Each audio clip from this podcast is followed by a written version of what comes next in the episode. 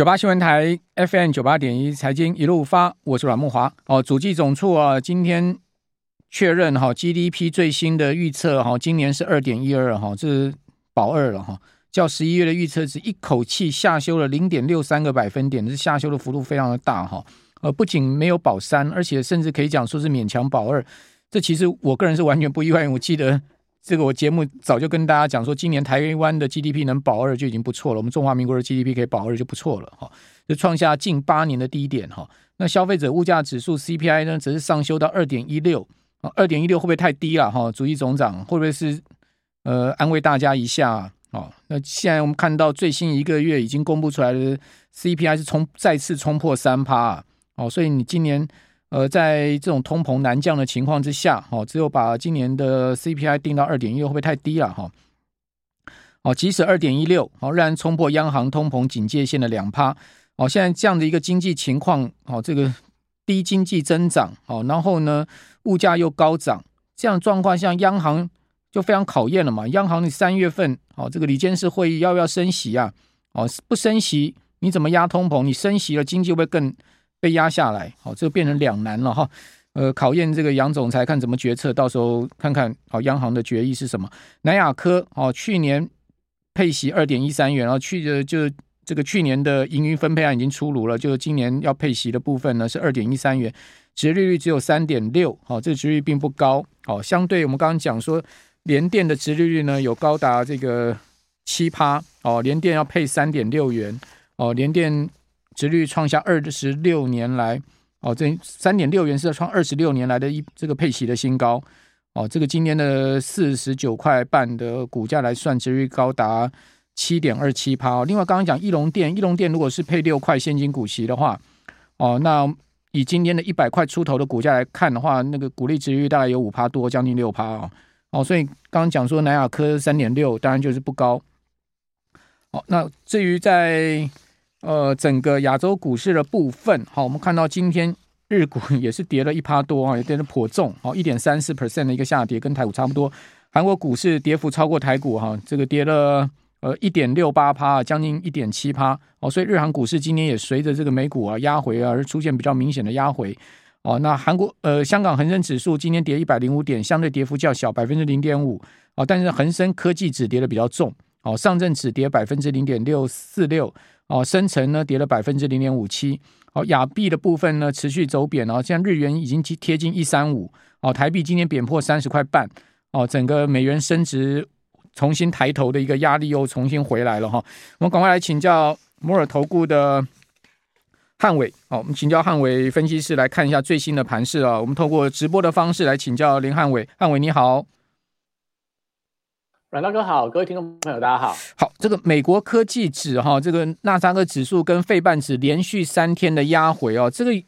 有一点压力了哈。这我不晓得你怎么观察，我们会看到这个费半指的话，这个三天它现其实费半指在前一个交易日已经跌破月线了哈，现在目前快要呃也是要逼近这个季线的一个位置哈。那我们看到在另外纳斯克指数的部分呢，哦也是破月线要逼近季线的位置，我不晓得你怎么看美国科技股这样压回。呃，也代表说，其实因为最近原本大家一月份非常的乐观，主要是因为那时候大家对于这个联准会的会议之后，大家认为说联准会可能今年升息，大概升到五个百分点之后，就会结束掉所谓的升息的循环。但是你翻到从这个所谓非农数据、CPI、PPI、服务业的 PMI 相关的美国经济数据，搭配上说欧洲的经济数据都比市场预期来的更强，所以现在市场就在讲说，哎。会不会今年上半年根本就不会看到欧元区的经济衰退，也不会看到所谓的美国经济衰退？所以接下来在所谓欧美的央行，甚至说最近澳澳大利亚的央行也持续提到说会维持一个升息的一个循环。那欧洲央行也在昨天确认了，在三月份会继续升息两码。所以在全球看起来所谓的升息的循环，好像没有比大家预期来的更早结束的情况里面，我们都可以发现到最近在所谓的一个。欧洲的短期公债到长期公债，到美国的短期公债到长期公债，都已经慢慢回到去年大概十一月份、十二月份的高点。在这样的一个高利率又重新回温的情况里面，但对一些所谓的本益比较高的、成长性比较高的一些股票，就造成比较大的一个压力。所以最近大家可以发现到，美股当中除了特斯拉还是相当的强劲以外，其他原本的像微软、像 Google、像亚马逊、像苹果，其实这些所谓比较成长性的股票，最近整个一个卖压开始加重。搭配上说，费半当中有很多的。半导体类股本益比都相当的高，所以最近我觉得都有一些加速补跌的一个现象。所以目前整个市场的问题跟氛围就在于说，那如果真的经济数据太强了，如果上半年根本就没有看到所谓经济的衰退的话，可能这个央行升息的力道会持续做一个加温。那这时候我觉得就会造成整个全球科技股跟全球资金面的一个压力。所以目前我们可以看到，美元指数也好，美债利率也好，都来到可能今年的一个波段的高点。所以。全球股市从一月份的就号称全球大概近四十年最强的一月份涨势，到二月看起来就比较明显是出现熄火的一个情况了。好，那现在重点来了，就是说这个熄火是暂时熄火呢，就是说大盘会在盘在这个地方哈，今天一根重挫不足为惧，还是说呢会开始有一个波段回档的可能呢？这个。很难判断了哈，这个当然还要请教汉伟。这个，嗯，在市场看了很久哈，你你你你觉得呢？因为现在看到美国一些空头声浪再起哦，比如说那个 Michael Wilson 呢，又重新讲说美股要跌到三千点啊，说这个标普啊，今年的低点还是看三千哦。如果叫三千的话，现在目前呃三千九百七十几点哈，下去还要这个到哇是这个二三十趴的一个幅度，那不得了哎，说还要再跌二十六趴。我我个人是觉得不会啦，但是呢，对，所以我觉得人家是知名分析师，或 你也是知名分析师，两个知名分析师来尬一下，你觉得呢？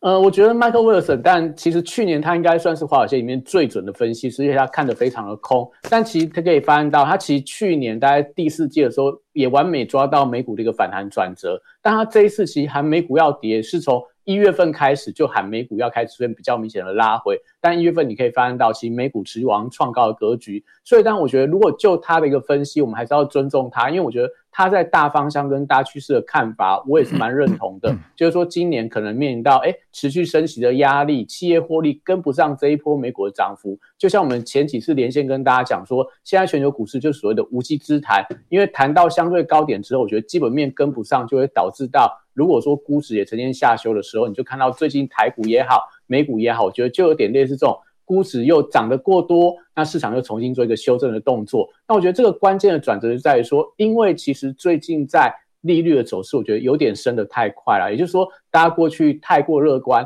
那现在又有点过度紧张，所以我觉得这个利率的走势是大家认为接下来的关键。如果说真的今天晚上因为要公布这个联准会的会议纪要，嗯，如果说是会议纪要出来之后，啊，美债利率又升破四个百分点，那但我觉得明天可能科技股、台湾电子股都卖压还是相当的沉重。但我觉得应该不用这么悲观啦，因为毕竟一月份为什么全球股市会大涨，就是因为联准会官员一致通过要升息一码。那从这个所谓的鲍尔的一个会后谈话也提到说，他也认为说升息所谓两码三码这样的一个激进升息也会出现比较明显的放缓，所以我觉得这个会议纪要的一个内容应该不会太过于鹰派，所以可能今天晚上美股就是一个比较重要的转折，因为接下来像明天是台湾的这个呃富台期跟摩台期的结算，那三月份又是美股的四巫日结算，所以我觉得今天晚上可能这个会议纪要是一个非常关键的一个记录，如果出来之后。美股又继续崩跌，那我觉得可能接下来也许四巫结算就有一些压低的可能性。那接下来的所谓的富台结算啊，台指期结算啊，我觉得可能在外资的动作都要稍微提高警觉了。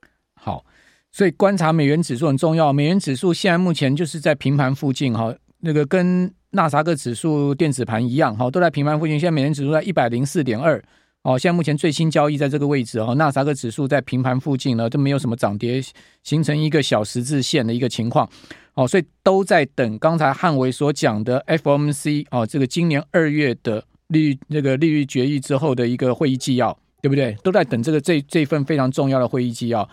哇，这个今天会议纪要出出来之后，应该美股跟美元指数应该很有明显波动，包括美债利率会有明显波动吧？对，因为我觉得目前市场上就是说，好像觉得最近联准会官员谈话都比较鹰派，所以大家会用这次会议纪要来看一下，到底他们二月份的会议纪里面这些官员的谈话是后面看到所谓的数据才变得鹰派，还是说在整个一个所谓的会议上面就已经非常的鹰派？如果说是这样的一个内容的话，我觉得当然大家市场会提高警觉，因为毕竟最近可以看到整个数据面的一个部分是真的支持美国，还可能升息的一个脚步还没有那么快放缓。所以在这样的一个前提底下的话，也可以看到，其实台股我觉得虽然说今天当然一些电子股拉回，但是整个资金还是走自己的路。你可以看到最近其实。比方说，呃，像一些内需题材的股票啊，像一些政策题材的股票啊，都是盘面上的重心。甚至说，连这种新贵市场的一个，呃，所谓的资金的一个活络，也代表说，虽然说我觉得国际的一个动荡还是相当的大，但还是部分的一些资金、部分的主力利用这一波整个台股的人气，还是有在这边呃做一些短线上操作的一个空间。好，不过今天贵买指跌幅超过大盘呢，这是值得注意的一个就是呃短线上的警讯吗？呃，我觉得今天其实因为领跌的是在半导体相关的股票跟高价股的上面，因为昨天的世界先进的法说会，最近其实很多的台湾电子股的法说会都提到说，可能第一季真的库存压力相当的大，所以营收可能会掉得非常的快。所以我觉得在这种所谓的类似世界先进，它提到了所谓的一个第一季这种所谓营收快速的一个。呃，急急剧的下滑之后，你看到今天很多细资材股票，嗯、特别类似智源啊，类似这种世金 KY 等等，他们可能都是。汉伟，我们等下来讲，这个我们等下来讲，休息一下。九八新闻台 FM 九八点一财经一路发，我是阮木华。哦，这个最贴近哦，美国这个联准会。利率政策的六年六个月期的美国国库券的殖率，现在目前呢已经突破了这个新高了，到五点一三二哈，现在目前上升了有差不多两个基点左右哈，现在目前到五点一三二哦，显见市场对于呃终点利率哈是越来越往上抬高了，这个六个月期的国库券殖利率哦已经突破了五点一三了啊，那另外我们再看十年期国库呃十年期国债殖率呢，则是在三点九六附近哦，没有什么太大变动哦。但是呢，越短天期的，像一个月的国库券、两个月的国库券、三个月、四个月、五个四个月、六个月的国库券的殖率都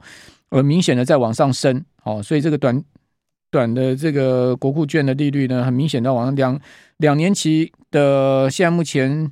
是维持在昨天收盘的位置左右哈，昨天那个交易的位置左右没有太大变动，所以两年、十年没有太大变动，但六个月以内的全部都明显的在往上升。好，好，那至于在呃欧股的部分哈，因为欧股在最新一个交易日啊也是跌掉了一趴，哦，跟着美股一样的下跌，跌了一趴。现在目前欧洲股市三大指数都有在一趴上下的跌幅哦，哦，尤其是英国现在跌最多，达到百分之一点一七的幅度啊，德国跌了。呃，百分之零点八，法国跌了百分之零点九，所以欧欧股最近啊也有开始在回档的味道。好，那回到刚刚摩尔投顾的林汉伟分析谈到这个今天跌得非常重的细致才 IP 的哈，但创意尾盘是拉上来，创意比较明显的是相对还有手哦，但是你可以看到 M 三一呃智源哦今天又跌得很重，都几乎要跌停板。这个请教汉伟，呃，这个创呃。为什么创意可以相对尾盘拉上来，而且但是呢，M 三一跟智云就拉不动呢？我觉得创意蛋它是当中的指标的一个意义啦，因为整个新材当中，其实创意是这一波涨得最多，而且市场认同度最高的，因为都说，哎，整个 ChatGPT 相关的 AI 的人工智能，它是受惠程度最高的一个股票，所以我觉得看起来它有一些指标的意义。今天尾盘应该有一些刻意的买盘，因为这个题材我觉得还没有走完，所以有一些买盘让指标股不要跌得那么重。但是在整个题材部分，因为整个股价很多，有些是水涨船高，有些可能题材程度不是那么高的时候，我觉得就会有一些所谓趁着创意没有跌那么多的时候，反而有一些正拉东出西这样的一个卖压。而且 M 三幺跟这个所谓的一个智原部分，因为最近投信在高档有一些连卖的一个状况，所以可能就是大家要去追踪一下投信最近在调节这些矽智财股票，如果真的卖压非常的重的话，还是要小心，就是投信有时候它在。互相砍股票的时候，砍的可能会比较凶一点，因为现在时间也很接近到三月份了，所以又有一个新一波的投信的绩效的重新的评比，我觉得这时候可能都要留意到投信筹码在细材股票上面的操作。好，呃，葡萄王啊，公布去年税后净利。年增十一点四趴哦，这个二十一点七亿哦，每股盈余呢将近十块哦，赚了一块一个股本哈，九点八四元，年增十一点七趴，最近五年最高哦，历史次高。那今年董事会决议每股配发六点九元的现金股利，这个现金股利呢也创下历史新高哦。然后安控大厂展瑞呃精锐哦，去年 EPS 八点一元，准备要配发五点五元的现金股利哦，去年 EPS 跟现金股利呢都双创九年来的新高哦，呃。这两这两档也都是最近也算是热门的股票啊。那那呃，汉伟，你比较看好什么族群呢？在这样的一个不好操作的一个盘势之下，不见得一定要会大盘会大跌哦，但是呢，看起来感觉起来要大涨，看起来也不容易啦。哦，就大幅的这个挑战前高也不容易。那这样的一个不好操作的下，投资人该如何去拿捏那个操作的分寸呢？对，因为我们刚刚提到，就是说国际的市场是动荡比较大，你看到整个最强的欧洲股市也出现比较明显的一个回跌，所以我觉得现阶段可能操作上，第一个你要避开法人筹码松动的一些电子股，第二个尽量是寻找说，哎，跟国际联动性不是那么高的一些相关族群，像内需的题材今天就非常的强劲，因为除了六千块红包以外，那今天下午交通部也提出来说，哎，可能。外国人来台湾自由行，每个人要补助五千块的一个额外的津贴，所以这样的一个政策题材，很明显就是说，整个政府对于国内的观光、对于内需的刺激，我觉得都有持续加持的作用。所以当国际股市动荡，当新日财、当电子股的筹码松动的时候，我觉得资金就会寻找这些政策题材做一些避险的动作。所以你看到内需观光，看到绿能相关的政策，甚至说最近很热的军工题材，我觉得都是大家可以留意到的标的。那只是说，因为这些股票短线都涨多了，那我觉得在这个观光饭店股票今天是掀起了涨停潮。那我们看到盘后筹码，其投信都在大买，类似这个精华，然后类似这个云品啊，甚至说类似王品啊，也代表说，我觉得整个投信现阶段看起来是有一点气垫子。转向这个内需的一个政策题材。那如果说这个投信的买盘能够延续的话，虽然说饭店股说真的是涨得比较多啦，但是如果说这个所谓的一个内资的筹码没有松动，应该是还有一些所谓的操作空间存在。因为你可以看到，像云品已经来到一百零三块的历史新高，那今天就带动类似寒舍啊、老爷资本啊。呃，这个所谓的一个富野啊，甚至说华园这些酒店，就有一些比价的一个效应。所以我觉得整体上来看，也许你不用去追那种一直创新高的股票，但如果说这种比价效应还在的话，应该是有一些操作的空间。又比方说像军工股的部分，雷虎这个。说真的，它无人机题材不是新闻啊。从去年的无人机题材，但你会发现到，同样的题材可以让它股价去年涨了一倍多，现阶段短暂可以再涨五成，也代表说，我觉得市场的资金是认同这样的一个军工的题材。搭配上说这个这个呃，普丁的一个国情之文，那到这个礼拜五又是俄乌战事的一个满周年，我觉得整个地缘政治的一个议题，在现阶段来看的话，也成为盘面上能够认可的一个题材。这样说，这个绿能股部分，储能股像中兴电，像在今天的高利，其实很多都还在创下这个波段新高或历史新高。所以在整体上，我觉得这三大题材应该都是现阶段，如果你真的很担心。国际股市动荡的时候，可能资金的避风港在这些族群上面都看到整一个法人或者说整个内资的资金有一些卡位的力道。真的，我们需要无人机啊！哦，今天新闻那个幻象起飞，两个副油箱掉下来，空军很尴尬的证实这件事情。幻象机起飞，副油箱掉下来，啊是怎样？所以我们真的需要无人机。幻象真的已经是老旧到那个。我看这个飞上去，大家飞官都蛮惊惊嘞哦，所以，哎，对啊，所以，所以我觉得最近在一些飞机零组件、航太科技，甚至像长荣航太啊，我觉得一些汉翔等等的，你会发现到。很多这种国防军工的股票、飞机零组件的股票，其实我觉得都有一些需求，因为可能未来国防部还会慢慢发单转单到民间的一些相关机构去做一些维修，或者说会做一些保养的动作。所以这个其实都是一个比较今年政策能够受惠的题材，应该是大家都可以持续留意到。那只是说这个。这些族群啊，刚刚提到内需族群，他们的一个特色就是说，当大盘不好，当国际不好的时候，他们能容易出现转强。所以，如果你要操作这些股票的话，还是要留意到，如果你发现到国际股市在转强的时候，这些股票我觉得就会有一些资金开始流出了。等于说跷跷板嘛，对不对？对，没错。好，好，汉伟，你现在有六百个人在看你直播啊，那个你要公布一下你的 Line 吗？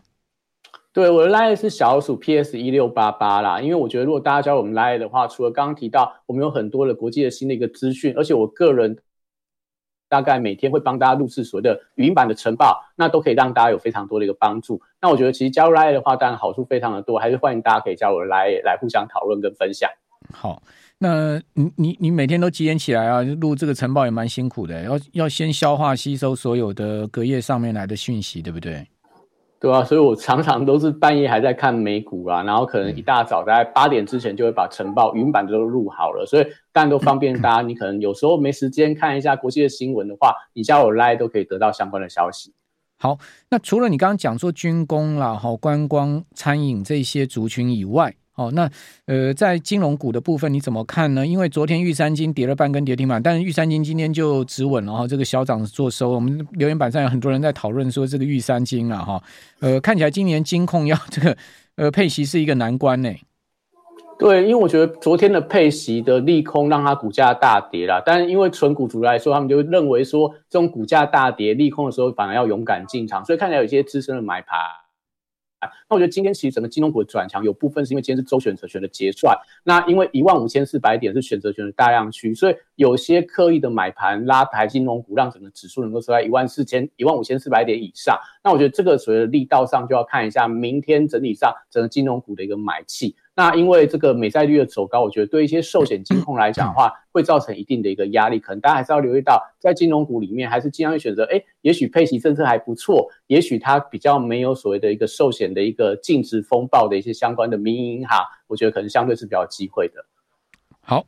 呃，下礼拜。这这个连接到下礼拜有四天连假，对不对？好，所以大家在这个四天连假前，可能操作上面还是要注意一下连假可能的风险哈。那刚刚汉伟所提供的 l i 给大家参考，非常谢谢摩尔投顾的林汉伟分析师。